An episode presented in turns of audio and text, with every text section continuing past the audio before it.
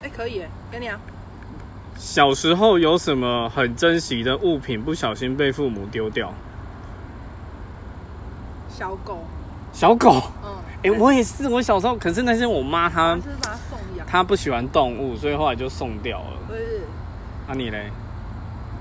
玩具他的没有贞操奶嘴，哪个父母不会把奶嘴弄掉啦？他我跟跟我说就是老鼠咬走了，我就还真的 信了，就从此就没有带奶嘴了，好啊你，到几岁才戒奶嘴啊？应该三四岁吧。啊太晚了吧？他所以才就说老鼠来咬走了，没有帮你加辣椒酱已经算不错了。